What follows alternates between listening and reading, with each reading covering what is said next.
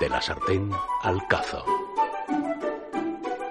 Mi nombre es Adolfo Escobar, soy el propietario del restaurante Ogrelo y os recanto son dos restaurantes que regentamos una familia junto con mis hermanos, mis padres y estamos todos ahí al pie del cañón pues para tratar de dar lo mejor de la gastronomía gallega para los madrileños. Y bueno, estamos en la calle Menorca 39, es un restaurante que nace hace 34 años. Y una de las cosas que nos distingue pues quizás sea el cuidado de la materia prima, cómo tratamos el producto, la selección, traemos los pescados y mariscos de los mejores puertos de, España, no solo de Galicia, dependiendo de con dónde consigamos la mejor materia prima, desde el buenos mariscos, buenos pescados, buenas carnes también, eso sí, gallegas. Y bueno, pues tenemos diferentes zonas en los restaurantes, una zona de tapeo, de barras, con mesas altas donde se puede tapear, con caprichos, que son unos pequeños tapitas para degustar las diferentes elaboraciones con productos de temporada, como es el atún ahora que traemos de la zona de Almadraba. Y bueno, pues desde siempre nosotros hemos tratado mucho de cuidar el trato del cliente, pues de nosotros siempre decimos que no tenemos eh, clientes, sino tenemos invitados.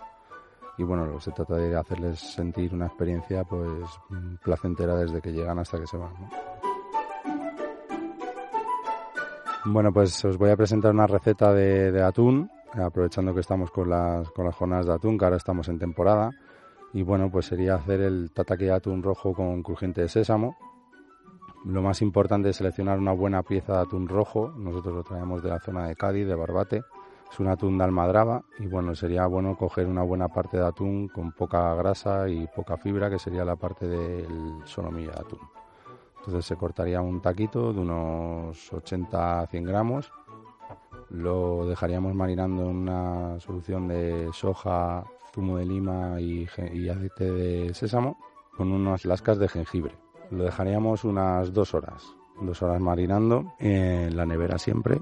Y bueno, pues luego simplemente colocaríamos semillas de sésamo negro y blanco en, en un plato, una fuente, y rebozaríamos este atún en sobre ese sésamo Pondríamos una sartén bien caliente y a fuego fuerte marcaríamos cada una de las partes unos 30 segundos más o menos. Luego por otro lado nosotros hacemos una salsa de mayonesa con wasabi, simplemente sería echar un poquito de wasabi a la mayonesa, moverlo bien, que se mezclen bien y bueno, pues ya la cantidad de wasabi dependiendo un poco de, lo valiente que sea uno o del gusto que quiera darle. El wasabi pica un poquito, es un picor diferente, es parecido, a mí me recuerda a una mostaza y es un picor más nasal que duele un poco al principio, pero luego no hace tanto daño como el picante que te deja ahí una hora con la boca dormida, ¿no?